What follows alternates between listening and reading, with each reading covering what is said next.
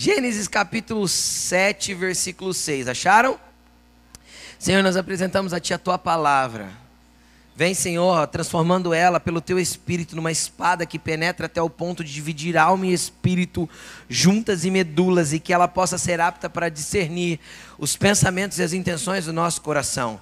Que essa palavra possa vir de encontro àquilo que o Senhor quer comunicar conosco nessa noite e que o Senhor possa falar através da da tua palavra com as nossas vidas. Senhor, que tudo flua de ti, que o Senhor flua de mim apenas como aquele que transmite a tua palavra, em nome de Jesus. Amém. Amém. É, eu estava com saudade já de ministrar uma palavra para vocês, já fazia acho que um mês que eu não fazia isso. É, mas estamos aqui e eu quero compartilhar algo ao seu coração. Vamos lá, Gênesis capítulo 7, versículo 6. Diz assim, ó: Noé tinha 600 anos de idade quando as águas do dilúvio vieram sobre a terra. Noé, seus filhos, sua mulher e as mulheres dos seus filhos entraram na arca por causa das águas do dilúvio. Casais de animais grandes, casais de animais grandes, puros, impuros, aves e todos os animais pequenos que se movem rente ao chão, vieram a Noé e entraram na arca como Deus tinha ordenado a Noé. E depois, e depois, preste atenção nisso, e depois de sete dias, dos sete dias, as águas do dilúvio vieram sobre a terra. No dia em que Noé completou 600 anos, um mês e 17 dias, nesse mesmo dia, todas as fontes das águas da, das grandes profundezas jorraram e as comportas do céu se abriram e a chuva caiu sobre a terra 40 dias e 40 noites. Pula lá para o capítulo 8, no versículo 13.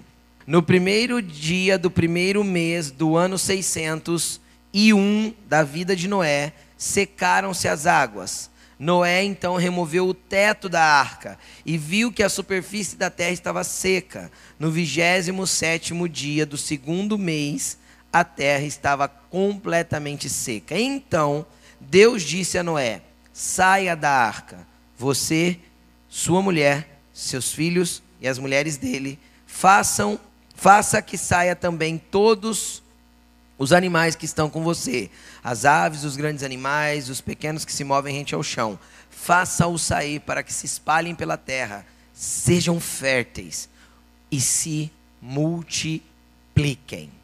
Amém?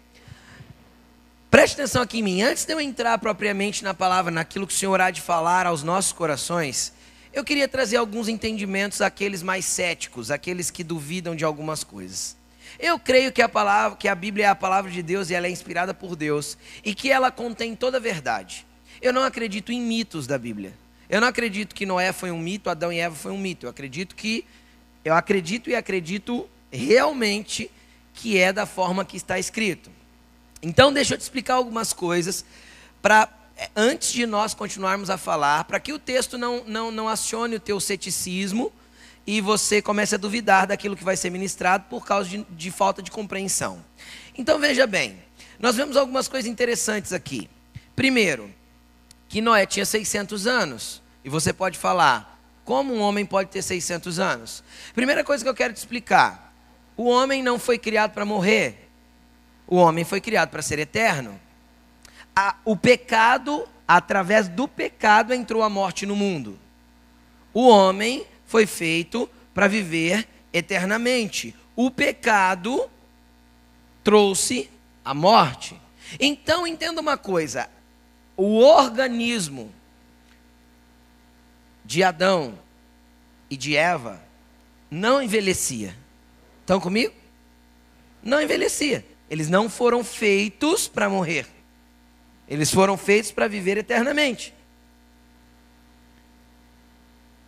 Assim como na volta do Senhor,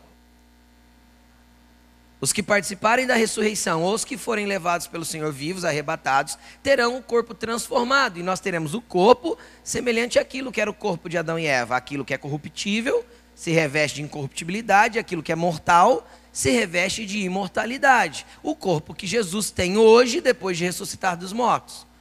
Esse era o corpo de Adão e Eva. Não se corrompia, não sei se era igual, mas era um corpo incorruptível.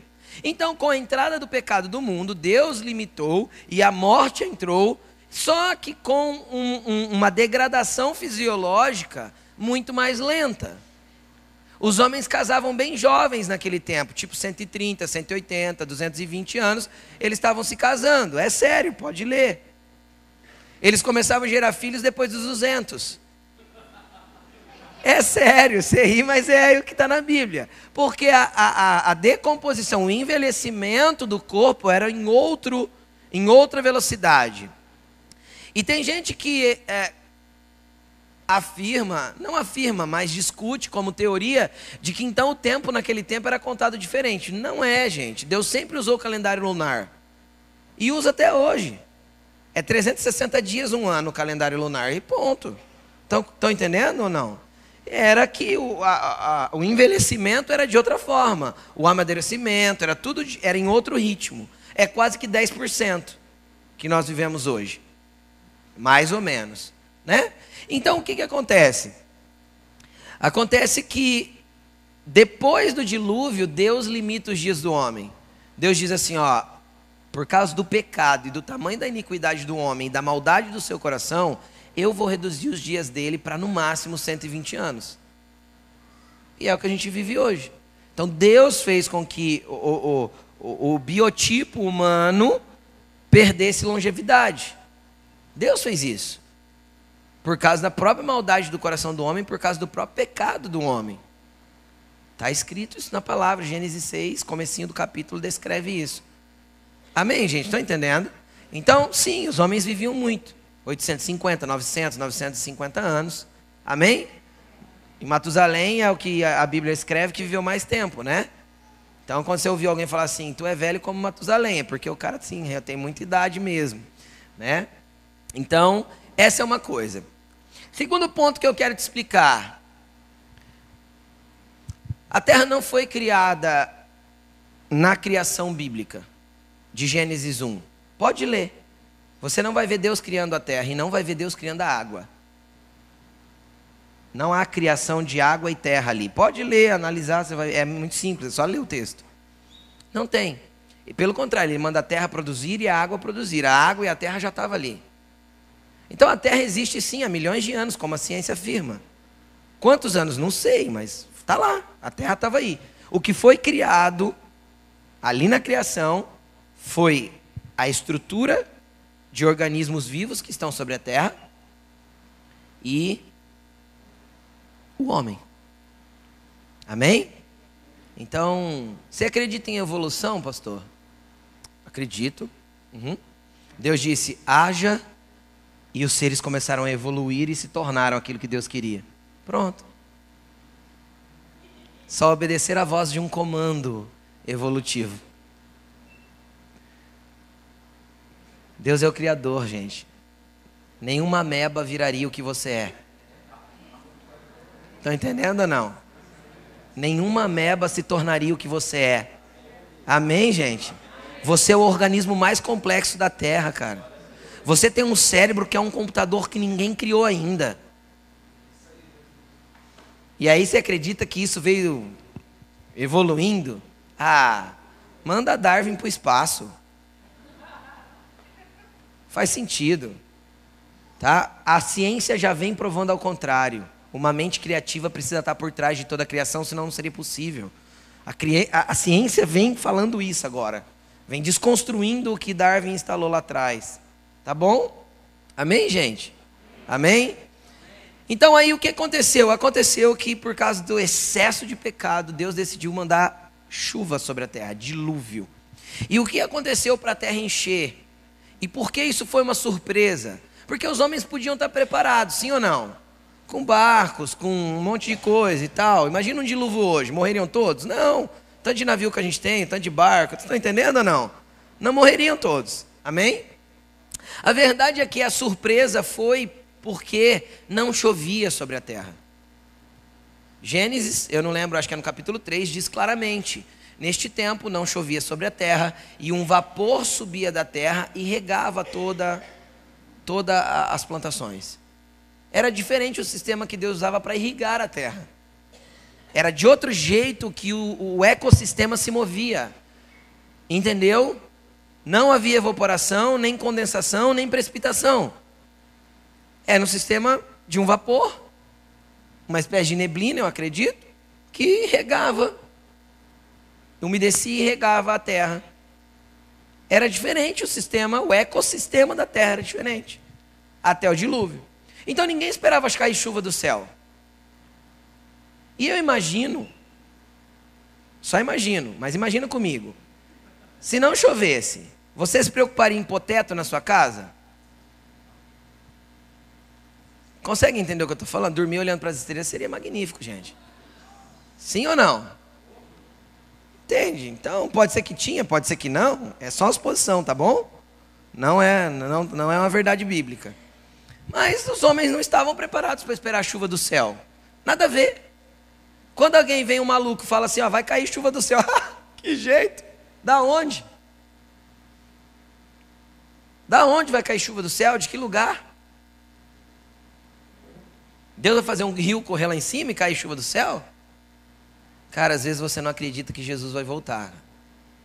Mas Deus falou que mandava o dilúvio e mandou. Deus falou que Jesus viria e ele veio. Jesus falou que morreria e ressuscitaria e aconteceu. E ele fala que vai voltar e eu acredito. Porque ele não é homem para que minta e nem filho do homem para que se arrependa. Amém? Então Deus não volta atrás. E ele está preparando a terra para receber a volta dele. Amém? Ele está preparando a humanidade para recebê-lo de volta. Vamos continuar. Não é isso, isso não é a palavra, eu só quis às vezes tirar alguma coisa aí ruim da tua cabeça para que essa palavra entre no teu coração. Se você tem alguma dúvida mais a respeito disso, pode nos procurar que a gente tenta te esclarecer o mais próximo possível daquilo que a ciência e a verdade não se confrontam, mas se alinham. Amém? Vamos lá. A Bíblia diz que Noé tinha 600 anos. Tem mais uma mentira que eu quero desmontar. Quem já ouviu falar que Noé demorou 120 anos para construir a arca? Levanta a mão. Quem já ouviu falar? Não, já 120 anos demorou para ele construir a arca. Levanta, gente. Estão com vergonha? Aí, ajuda eu. Aí, bastante gente. É mentira, gente. Porque é impossível ser verdade. Por que é impossível ser verdade? Porque a primeira menção de Noé está em Gênesis 5, no último versículo. Está escrito assim, ó. Aos 500 anos, Noé tinha gerado Sem, Cã e Jafé. É, é, é quando Deus começa a citar Noé. Tipo assim, a história de Noé com Deus começou aos 500. Quem está entendendo? Não a história de Noé com Deus, a história de Noé contada começou aos 500 anos dele. Depois disso, vem o relato de que Deus mandou ele fazer um barco. E a Bíblia diz que ele entrou num barco com 600 anos, um mês e 17 dias. Entendeu? Então é impossível que ele tenha demorado 120. Simplesmente não cabe no tempo. Estão entendendo? Então ele pode ter demorado quanto, pastor? Pode ter demorado no máximo 100. Mas ele pode ter demorado 30, 40, 60, 10. Depende de quando Deus mandou ele construir o barco. Estão comigo? Estão entendendo? Depende entre os 500 e os 600, quando Deus falou com ele para ele construir o barco. Entenderam? Então, mais uma coisa que a gente ouve toda hora. Ah, porque não é 120 anos construindo. Cara, não está escrito. E não tem base bíblica para a gente mensurar isso. Amém? Então vamos continuar. Vamos começar a tentar entrar e contextualizar Noé, para que você comece a entender o que Deus tem para apontar para você nessa noite. Cara, Noé estava lá, Deus dá uma ideia mirabolante para Noé. Chega nele e fala assim: Noé, você vai construir um barco para mim. E não é um barquinho qualquer, não. É, não é um bote. Você vai construir um barquinho de 120 metros de comprimento, por quase 30 de largura e por quase 30 de altura. O troço vai ser grande. E você vai construir esse negócio, ele vai ter três compartimentos, não vai ter janela, uma janela só, um teto em cima, uma única porta lateral com uma rampa. E você vai construir esse negócio para mim. Eu fico imaginando que tipo de rio que cabe um barco desse tamanho. Cabe ou não? Só se, sei lá, só se for o Amazonas. Né? Tem que ter muita água para caber um barco desse tamanho. Vocês concordam comigo? Na região de Noé não tinha rio desse tamanho. Não tinha. O Eufrates não caberia. O Jordão não caberia. Um barco desse tamanho. Sabe a quantos quilômetros Noé estava da praia? Entre 550 e 600 quilômetros da praia mais próxima. Entendeu? É daqui em Santos. É como se você construísse um barco aqui e só fizesse sentido ele estar em Santos. Entendeu? Agora deixa eu te explicar uma coisa. Quando Deus te pede para fazer algo, querido, deixa eu te explicar algo aqui, vamos começar a entrar na palavra. Quando Deus pede para te fazer algo, não precisa fazer sentido no ambiente natural. Quando Deus pede para você construir alguma coisa, quando Deus pede para você fazer alguma coisa, não espere a tua mente entender. Se tudo que Deus for fazer eu tiver que compreender primeiro, Deus está limitado à minha compreensão e não à minha compreensão sujeita a Deus. Deus não quer que ele seja limitado ao meu entendimento. Deus quer manifestar na minha vida e fazer coisas na minha vida independente daquilo que eu estou entendendo. Então existem coisas que estão tá acontecendo na tua vida que você não está entendendo, mas existem coisas que é Deus que está fazendo. Porque existem momentos que Deus abre portas, mas existem momentos que as portas são fechadas por Ele. E a porta que Ele fecha, ninguém abre. E aquele abre, ninguém fecha. E aí a gente, a gente fica se debatendo, orando e jejuando para tentar mudar o que Deus está fazendo. Porque não entrou aqui. A fé não se move por aquilo que é compreensível. A fé se move por aquilo que é crível, que eu posso crer. E se eu posso crer, Deus pode fazer. E aí Noé, vai e constrói o barco. E ele levanta o barco e faz o barco. Quanto tempo ele demorou? Não sei, no máximo 100 anos, mas ele construiu.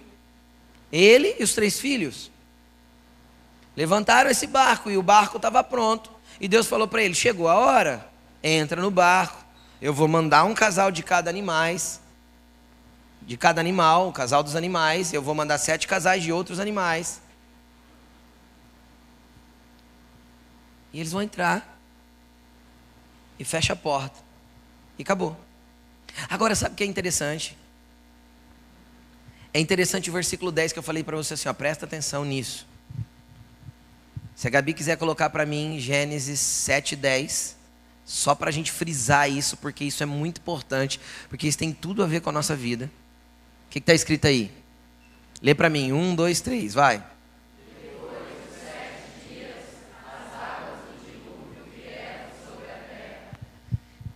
Imagina você, querido, você tem uma casa. Quem tem uma casa aqui? Quem mora numa casa aqui? Todo mundo, glória a Deus, né? Amém? Então, tá bom, mora numa casa, num apartamento, num lugar, tem um teto. Sim ou não? Então Noé tinha a casa dele, só que Deus manda ele mudar. E ele muda para onde? Para dentro de um barco. Vamos, vamos, começa a analisar o natural. Eu quero falar sobre os momentos que Deus quer mudar coisas na tua vida. Quem já mudou de casa e na primeira noite não dormiu legal, porque o ambiente era estranho? A maioria das pessoas. A gente tem dificuldade com mudanças. A gente tem dificuldade com o que é novo. A gente prefere o que a gente já está acostumado. A gente costuma experimentar um restaurante novo só quando algum amigo indica. Sim ou não? A gente costuma ir para um ponto turístico só quando algum amigo indica, porque já foi, já experimentou e deu um bom testemunho do lugar. Estão entendendo o que eu estou falando? Quando a gente volta para casa do trabalho, você usa cada dia um caminho diferente ou você faz o mesmo caminho? O mesmo caminho. E às vezes algum caminho que você faz ainda é, o é mais longe, tem um caminho mais curto. Mas você está habituado a gastar um pouquinho mais de gasolina todo dia, você gasta. Só para não experimentar um semáforo novo, uma lombada nova e um buraco que você não conhece. Inconscientemente é isso. No tempo que eu era representante comercial, não tinha, tinha o GPS, mas só aquele que era o aparelhinho, lembra? Que tinha que comprar o aparelhinho? Quem teve um aparelhinho de GPS? Faz tempo, tipo uns sete anos atrás, né? Seis, né? É muito rápido a evolução hoje em dia, não é, gente? Né? Tipo uns 6, 7 anos atrás tinha que comprar um aparelho para ter GPS. Agora todo mundo tem um no celular. E quando é, eu era representante, então eu entrava numa cidade, eu não conhecia a cidade, não tinha Google Maps, nem Waze. E eu estou falando de 2000, eu trabalhei de 2008 a 2007 a 2014, acho que foi. 2000, é, mais ou menos isso. Aí eu chegava numa cidade e eu não conhecia a cidade, então tinha que ir tudo de, de, de informação, parar, perguntar onde era e tal. Uma vez que eu aprendi a fazer o trajeto, podia ser o mais longo. Eu tinha que fazer o mesmo trajeto. E eu dormia no mesmo hotel que eu já tinha conhecido, que era satisfatório. E eu comia no mesmo restaurante. Para evitar o quê? O novo. Surpresas. Habitualmente nós gostamos de fazer a mesma coisa, querido. Habitualmente nós gostamos de ter hábitos. Sim ou não? Sim. Sim. E aí o que acontece? Acontece que Noé estava habituado a morar numa casa de um jeito, com uma estrutura, e Deus manda ele mudar para dentro da arca. Então nem toda mudança que Deus vai fazer na tua vida será confortável para você. Cutuca o seu irmão e fala isso para ele. Nem toda mudança que Deus está fazendo na sua vida será confortável para você. Algumas te incomodarão bastante. Fala isso para ele. Toda mudança que Deus começa a efetuar na minha vida, eu normalmente reluto para que Ele não faça. Tudo aquilo que Deus quer transformar o meu ser, eu vou relutar para Ele não fazer, porque eu estou habituado a ser assim. E é difícil mudar um hábito. Para mudar um hábito, primeiro eu preciso mudar um pensamento. É como, todo hábito nasce na maneira de pensar. Por isso que o apóstolo Paulo afirmou, irmãos, mudem, transformem-se, renovando, colocando um modo novo de para que vocês experimentem a agradável e perfeita vontade de Deus. Então são três níveis de vontade de Deus que eu posso viver. Eu posso viver apenas a boa. Ah, é bom. Mas nem tudo que é bom é tão agradável assim. Quem está entendendo? Você pode ir num lugar e falar assim: nossa, esse lugar é bom. Você pode ir num lugar e falar assim: esse lugar é perfeito. É agradável. Mas você pode ir num lugar e falar: esse é perfeito. Quem está entendendo o que eu estou falando?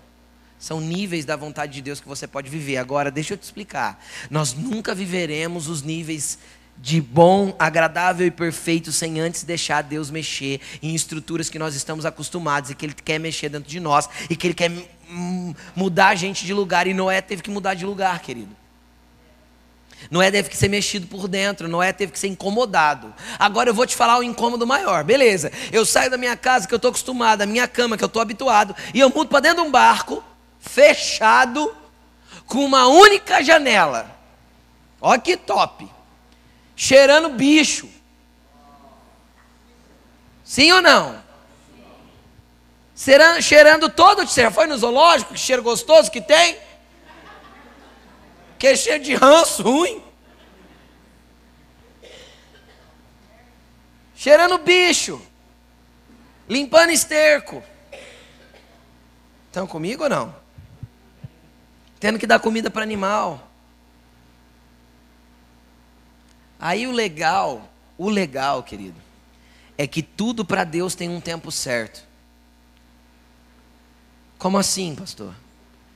Deus manda ele entrar na arca, Deus fecha a porta e larga ele lá com a família sete dias.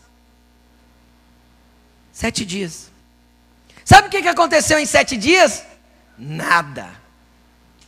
Tinha uma promessa que ia cair chuva do céu, não tinha? Tinha uma promessa que viria água do céu, não tinha? Tinha. Aí Noé entra na arca e ele entra esperando o quê? E vem? Ah. Quando Deus tem uma promessa para você e você começou a se mover em direção a essa promessa, não espere que ela aconteça de imediato, tem um tempo para ela ser gerada em Deus.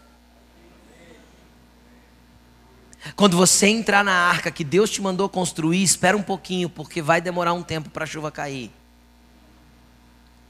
Um cheiro ruim vai parar no ar, vai parecer que não faz sentido.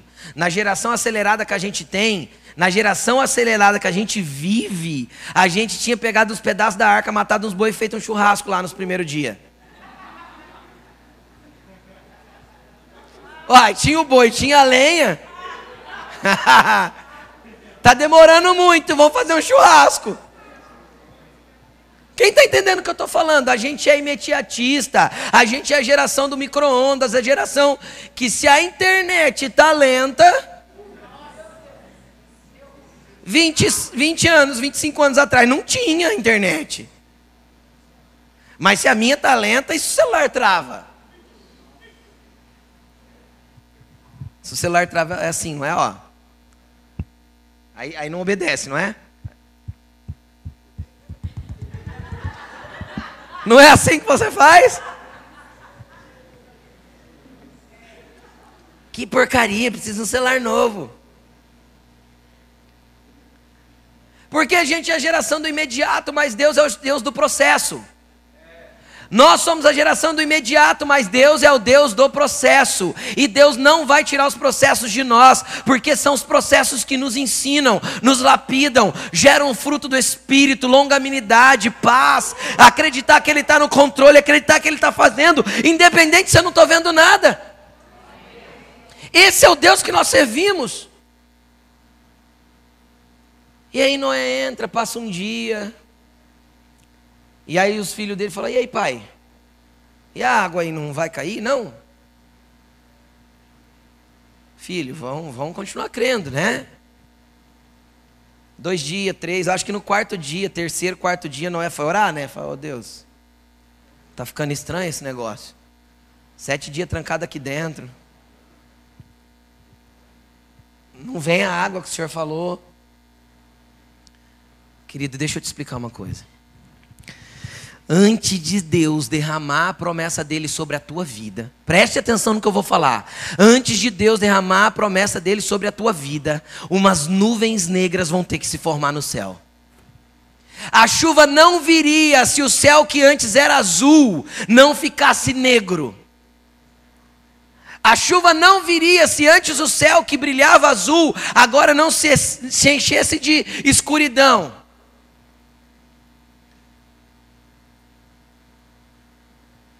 O problema é que a gente quer que Deus mude coisas, mude ambientes, sem que as coisas fiquem pretas, se escureçam, se enegreçam. Estão entendendo o que eu estou falando? Dentro do tempo de Deus, algumas coisas vão ficar até um pouco mais difíceis.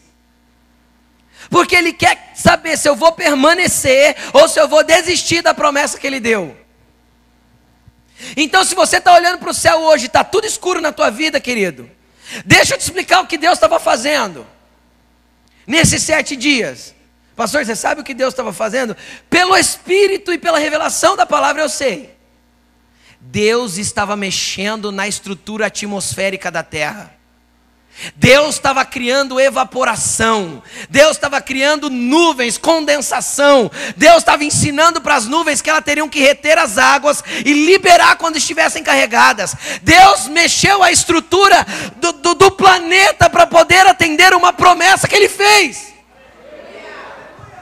Então, querido, quando você não estiver vendo nada e estiver tudo difícil na tua vida, entenda: Deus está trabalhando e movendo tudo para que aconteça o que Ele prometeu.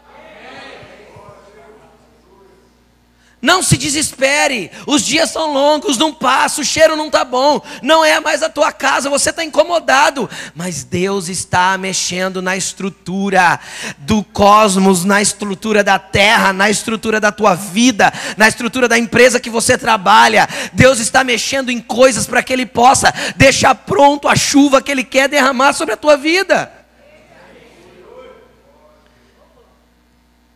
Cara, Deus não para de trabalhar. Jesus falou assim: meu pai trabalha até agora e eu trabalho também. E se o pai trabalha é porque ele está fazendo coisas sobre a terra. E você é parte do projeto dele, é só você acreditar. O problema é que a arca é muito fácil de desistir. Abre a porta e sai. Sabe aquela coisa que estava prestes a chegar e você viu depois, só depois que você desistiu, você viu que estava tão perto? É porque você se precipitou, se precipitou fazendo churrasco da arca que era para te salvar. Estão entendendo o que eu estou falando? É porque você não pôde esperar porque o cheiro estava ruim, o ambiente estava desconfortável. Querido, não se incomode com o ambiente desconfortável. Deus está trabalhando para liberar os céus, para derramar chuva e chuva em abundância.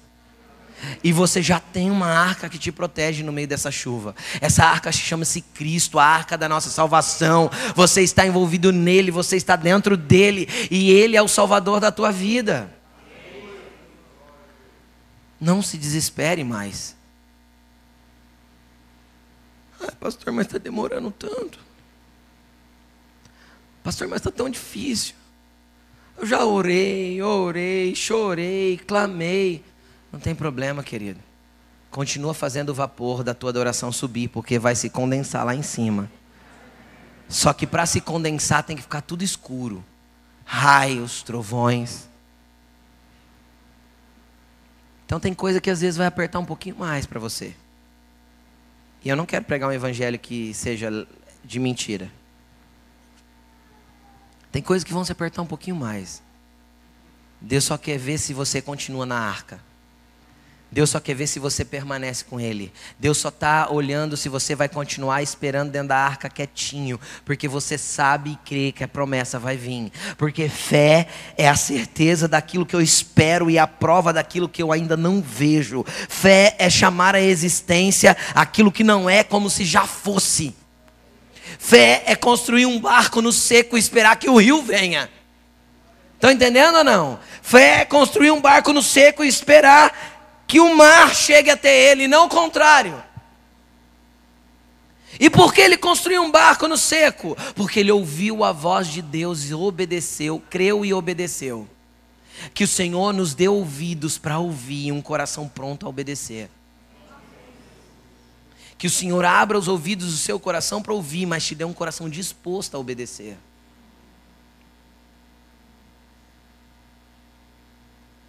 Aí porque eu li aquele texto da saída, aí choveu.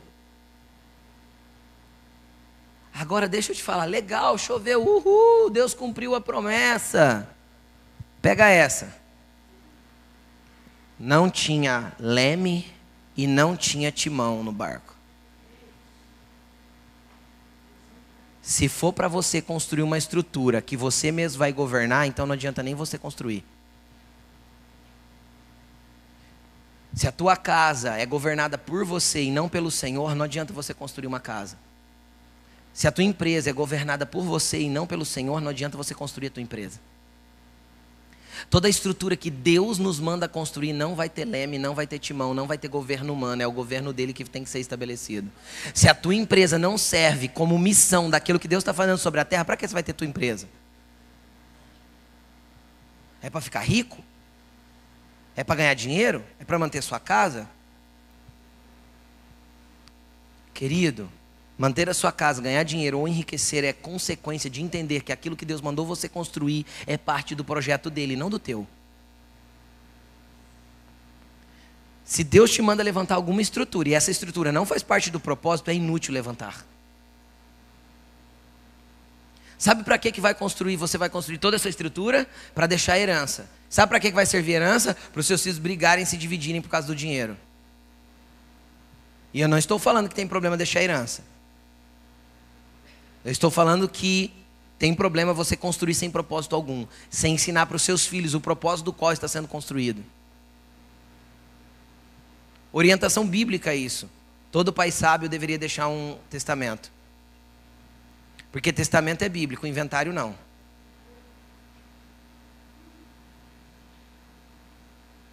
Porque no testamento ninguém briga. No inventário briga.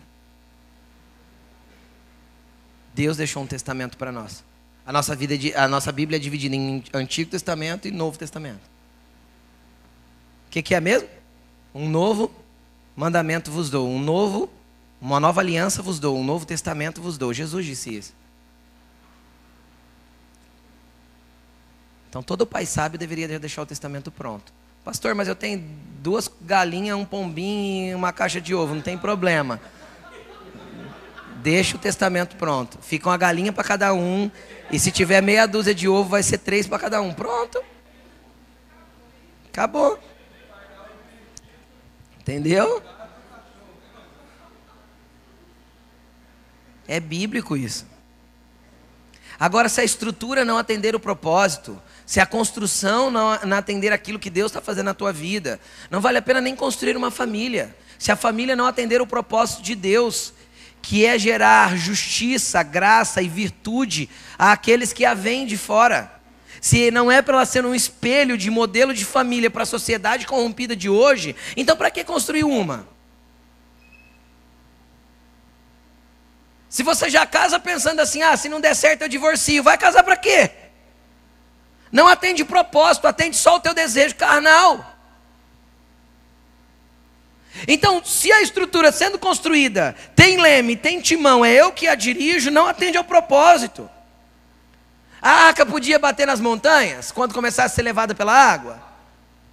Ainda mais numa tempestade, 40 dias, sem parar. Ela podia bater nas montanhas, nas rochas, podia estourar o fundo? Podia. O Titanic era infun, infun, infundável, está errado. Era impossível de ser afundado.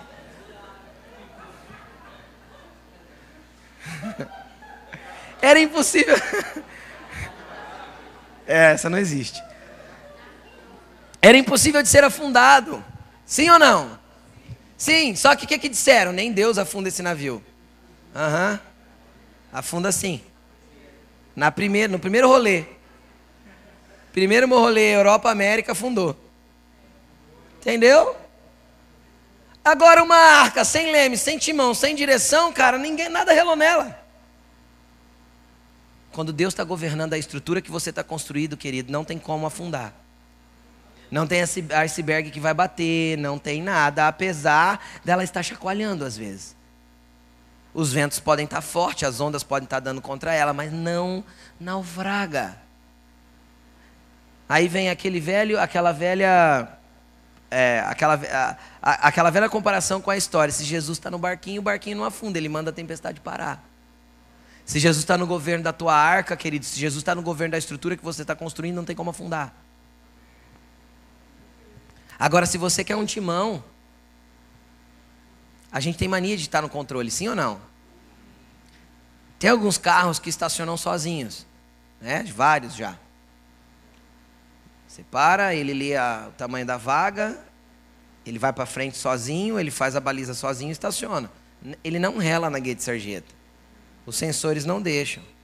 Ele não rela no, no carro da frente nem no carro de trás. Só que fala para mim, quem dá conta de não pôr a mão no volante? Nós somos tendenciosos a dirigir aquilo que está sob nosso controle. Aquilo que nós podemos pôr a mão para dirigir. Agora, se Deus mandou você fazer alguma coisa, se a tua casa tem propósito de Deus, se a tua família tem propósito de Deus nela, e tem, toda família tem propósito de Deus, tá bom?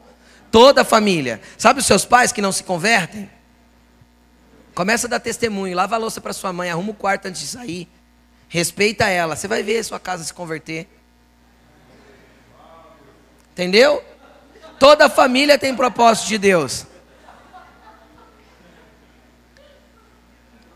O marido que não converte, para, para de falar de Jesus para ele, fala de Jesus, é, é, fala para Jesus dele. Entendeu? Deixa Deus fazer. Fala para Jesus, Jesus pega ele. Mas pega eu também para eu dar testemunho para ele. Eu tive um amigo que já está com o Senhor, que ele se converteu porque a esposa dele se converteu. Seis meses depois, ele foi para a igreja. Ela nunca convidou ele para ir para a igreja. Aí o dia que ela chegou, falou assim: Ó, oh, queria te convidar, tô indo na igreja, queria que você fosse comigo e tal. Conheci algo lá, que né, ela falou para ele, ele falou assim: Eu vou. Aí ela ficou super contente. É, você vai? Sim. Se esse Deus aí conseguiu te mudar, o que, que não muda? Eu vou para a igreja com você. Foi o que ele disse para ela de imediato. Ele foi mesmo, aceitou Jesus, se converteu. Ele falou para ela, ele contava isso para todo mundo e rachava. Vou, eu vou. Se, se, se Deus aí conseguiu te mudar, o que, que ele não muda? Eu vou. Em seis meses ela mostrou o que Deus fazia na vida dela. Agora tem gente que continua sendo o mesmo sempre, quer governar a vida do seu próprio jeito, continuar sendo o mesmo, não deixa Deus mexer, porque tudo que Deus mexe incomoda. Incomoda eu. Sim ou não? Porque existe um tempo, existe dois tempos no processo de Deus. O primeiro tempo é o tempo que Deus começa a tirar de nós as coisas ilícitas, que, que a Bíblia considera ilícito. E isso não é muito difícil de sair. Tem umas guerras no início, Satanás vem, manda tudo quanto é amigo, para te levar para o lado errado. Quem já viu isso? Nossa, só, que benção. Todos os outros se converteram sem guerra. Uau. Tá bom, tudo bem. Aí o que, que acontece? Vem aquele tempo, passou esse tempo que as coisas ilícitas saíram, Deus começa a trabalhar em nós aquilo que é lícito, mas nos rouba dele. Entenderam? É lícito mas nos rouba, nos tira dele. Aí Deus começa a trabalhar essas coisas. E isso incomoda muito mais. Porque um demônio incomoda muita gente. Mas o eumônio incomoda muito mais. Tem gente que eu converso. tem gente que eu converso que não tem demônio para sair. Tem gente que pede para a gente conversar, ah, porque eu acho que é espiritual, é espiritual, não sei o quê. Às vezes a gente comenta, eu e a Alain, fala, é, precisa tirar ele, ele dele mesmo. A hora que ele sair dele mesmo, ele se liberta e aí ele vai conseguir avançar. Porque é a pessoa que não quer abrir mão de quem é para ser transformada naquilo que Deus quer que ela se torne. Eu não quero sair da minha casa que eu estou acostumado para entrar no barco de Deus. Entenderam? Que eu estou acostumado a fazer assim sempre, eu não quero fazer diferente. Um dos maiores inimigos que eu tenho não é o Satanás, porque Satanás já foi derrotado na cruz. E em breve o Deus da paz esmagará Satanás debaixo dos nossos pés. A cruz de Jesus já derrotou o inimigo. Aí a cruz de Jesus agora tem que me derrotar. Porque quem quiser vir após mim, tome a sua cruz e siga-me. Ou seja, a cruz agora precisa matar eu hora que eu morrer para o meu próprio eu, para minha própria vontade, então Deus vai poder tirar o leme e o timão de mim e me governar. Deus vai poder tirar o leme e, e, o, e o, timão das, das, das, das minhas estruturas e poder me governar na direção que Ele quer.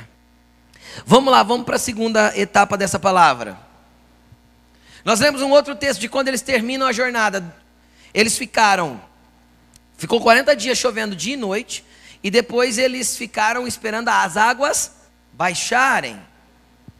E aí, esse, esse, período todo demorou um ano e dez dias. A Bíblia diz que no ano 601 da vida de Noé, no primeiro mês, aos 27 do, do e mais 27 dias. Um ano, 601 ano, um mês e 27 dias. Ou seja, foi um ano e 10 dias. Um ano e 10 dias no calendário lunar. 370 dias. Estão pegando? Pegaram? Então era um ano e quatro dias no nosso calendário, que é solar. Amém? E aí a Bíblia diz que a arca pousou, pousou no alto da cadeia de montanhas do Ararat. Essa cadeia existe até hoje. Se não me engano, é na Turquia. E você pode entrar lá e procurar no Google, montanhas do Ararat e tal, tá lá. Sabe o que é interessante? Quem estava conduzindo a arca mesmo? Deus. Era mais fácil pousar no alto de uma montanha ou pousar numa planície? Era mais fácil tirar um monte de bicho de dentro da arca e colocar eles para descer uma montanha? Ou colocar, Deus colocasse numa planície e está tudo bem? Todo mundo desce, está legal. Quem está entendendo o que eu estou falando? O que era mais fácil, gente? A planície, sim ou não? Sim, por que Deus colocou a arca no alto da montanha? Porque um ano e dez dias, nenhum lugar, dá para a gente se habituar com aquele lugar. E quando Deus quer que a gente mude a esfera do que nós estamos fazendo, eu não posso permanecer na estrutura velha. Se desse no plano, Noé não ia construir uma casa. 120 metros de barco, prontinho, cara. Era ele e três filhos. Dava 30 metros de casa para cada um. Dava para pôr um muro, pôr uma portaria.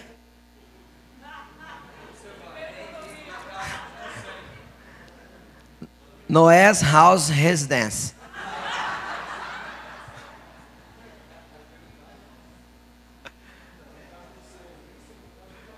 Entendeu? Vão morar ali. Para quê? Abandonar a estrutura se a estrutura está pronta.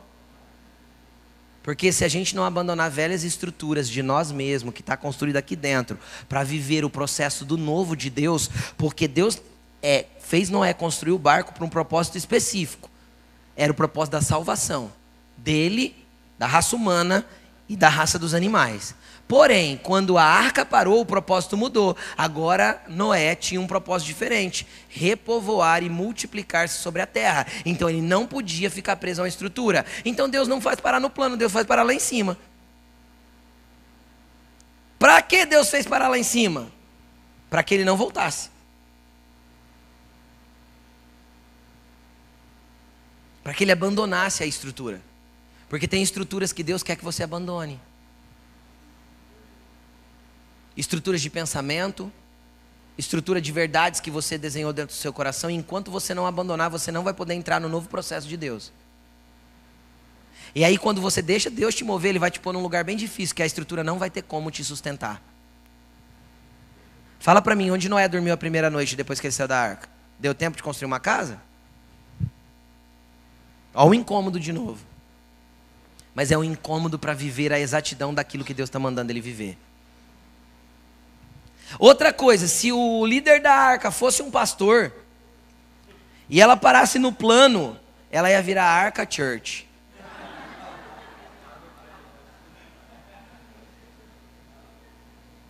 Ia virar um objeto de idolatria. Eis a arca da nossa salvação. Essa arca, imagina gerações futuras, essa, essa arca salvou Noé e nossos pais. Entenderam o que eu estou falando? Então existem coisas que Deus tem que remover da sua vida para que não se torne objeto de idolatria. Porque idolatria não é só uma estatueta, querido. Idolatria é tudo aquilo que se torna mais importante do que Deus para você. Idolatria é tudo aquilo que se torna na tua vida mais importante do que Deus.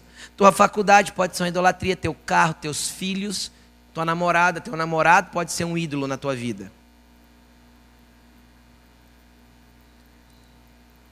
E aí o barco poderia se tornar uma idolatria. O barco da nossa salvação.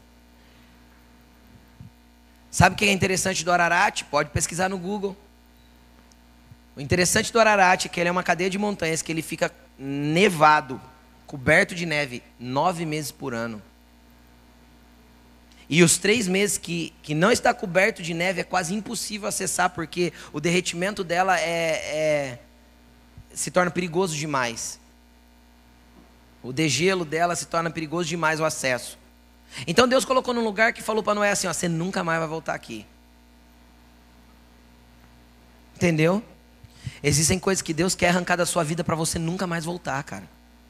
Tem coisas que Deus quer remover da sua vida para que você nunca, nunca mais volte. O problema é que a gente gosta. Então, às vezes, Deus vai fazer com que a coisa se torne tão difícil para que você, querendo ou não, consiga abandonar isso que Ele está já impulsionando o seu coração que você tem que abandonar.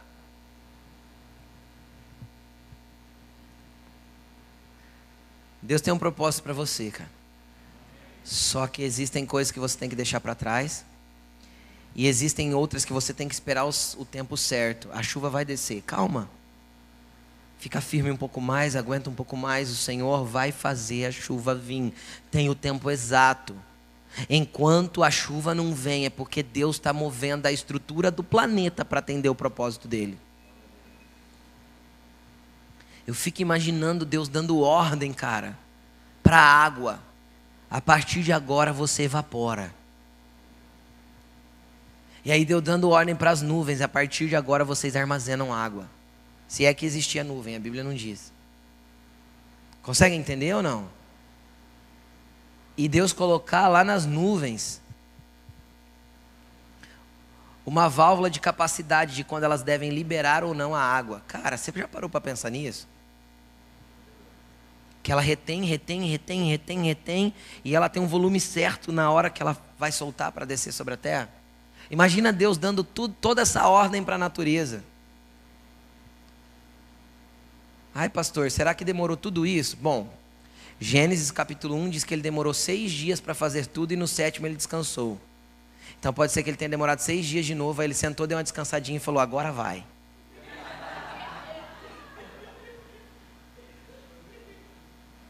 Porque sete é um ciclo perfeito de Deus. Consegue entender ou não? Deus tem grandes coisas para fazer na sua vida, na sua casa, na sua empresa, no seu trabalho.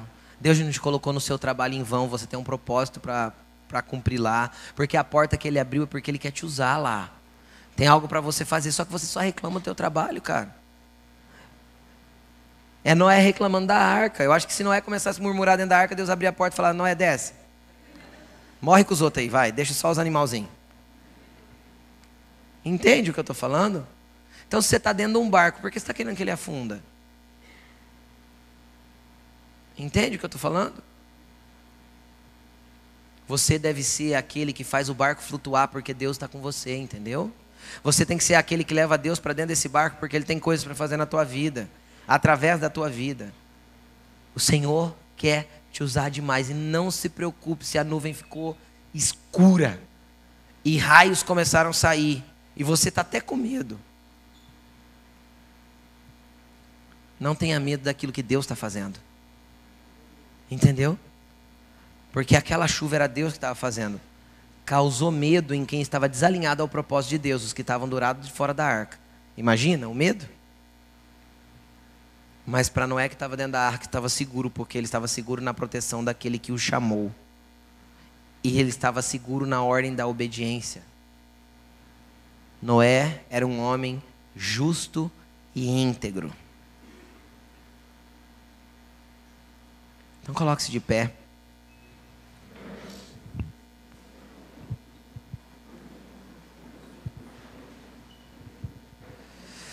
Eu gostaria de. Acende as luzes da, dessa aqui. Isso, deixa, deixa só essa acesa, ó. Isso, porque nós estamos sem as arandelas, está escuro. É... Eu queria chamar aqui na frente hoje Todos aqueles que estão com nuvens negras sobre a cabeça, mas hoje encontraram uma arca para entrar dentro. A arca do Senhor, a arca da tua salvação. Todos aqueles que Deus tem mexido com as estruturas, querendo tirar o leme e o timão, e você está relutando. Todos aqueles que querem se render mais para que o Senhor possa conduzir a tua vida no centro da vontade dEle. Sai do teu lugar e começa a vir para frente. Só você que quer realmente que o Senhor governe a tua vida e que esteja tudo no centro da vontade dEle. Sai do teu lugar e venha para frente. Você que, que não está entendendo nada do que está acontecendo. Pastor, não estou entendendo nada. Está tudo muito estranho, tudo muito confuso, querido. Você só entrou na arca e nada aconteceu até agora. Calma, Deus está movendo coisas para que possa mover na sua vida.